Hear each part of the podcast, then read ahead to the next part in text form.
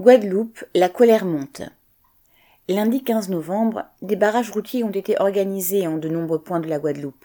C'est en effet à cette date que les décisions de suspension de travailleurs de la santé refusant de se vacciner deviennent effectives. Plusieurs centaines sont concernées. Ces actions avaient été annoncées par le regroupement des syndicats et organisations politiques lors d'une conférence de presse vendredi 12 novembre. Ce que la presse locale appelle LKP est en fait le regroupement de près d'une trentaine d'organisations syndicales et politiques, dont l'UGTG, FO, la CGTG, FSU, Combat ouvrier.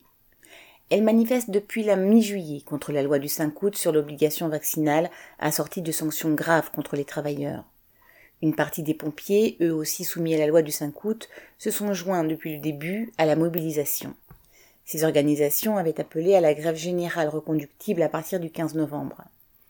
Samedi 13 novembre, ils étaient 2000 à manifester et à bloquer les ronds-points de Perrin aux Abîmes et le dernier rond-point avant l'accès à l'aéroport Paul Caraïbes. Une partie des travailleurs de la santé est en grève dans une vingtaine d'hôpitaux et d'établissements. Les piquets de grève les plus importants sont ceux du CHU de Pointe-à-Pitre, Abîmes, et de l'hôpital de Basse-Terre. Dans l'hôtellerie, une centaine de travailleurs salariés des hôtels les plus importants de l'île ont élu un comité de lutte et sont prêts à entrer en grève si on leur impose le schéma vaccinal pour travailler. Ils se déclarent solidaires de ceux de la santé en lutte. Ils réclament aussi des augmentations de salaire face à la hausse des prix.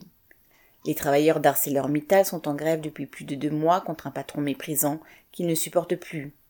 Les pompistes de quelques stations-service ont fait grève le 15 novembre. Ils réclament le respect de leurs conventions collectives en plus de l'arrêt des sanctions contre les travailleurs de la santé.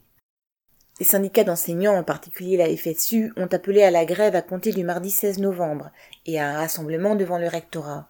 Ils protestent contre les menaces de suspension visant certaines catégories de travailleurs, psychologues et infirmiers et assistants scolaires. Pour l'instant, la grève n'a touché que ces secteurs-là. Ce qui a été le plus spectaculaire, ce sont les barrages routiers élevés par les différents syndicats et les échauffourées entre travailleurs et policiers sur les barrages. À Mornalo, sur leur piquet de grève et barrage, les pompiers ont braqué leur lance incendie sur les forces de police lorsque ces dernières sont intervenues. Aux abords du piquet de grève de la clinique Espérance aux Abîmes, la police est intervenue brutalement. Le délégué syndical CGTG de la clinique et un militant de l'UGTG ont été interpellés violemment et menottés, puis ils ont été emmenés dans les locaux de la police en fin de matinée. Aussitôt, plusieurs centaines de travailleurs grévistes et militants se sont rassemblés devant le commissariat de Pointe-à-Pitre, Abîme. Les deux militants sortis des locaux vers 17 heures devront comparaître en avril pour rébellion. Mardi 16 novembre, très tôt le matin, de nouveaux barrages ont été érigés en divers lieux, notamment à Gosier devant le casino sur la, la route des hôtels, fermez les guillemets. Au rond-point de Perrin aux Abîmes, les pompiers ont élevé de nouveau leurs barrages. D'autres barrages ont été élevés en d'autres lieux de l'île, notamment à Pointe-à-Pitre au lieu d'Imao.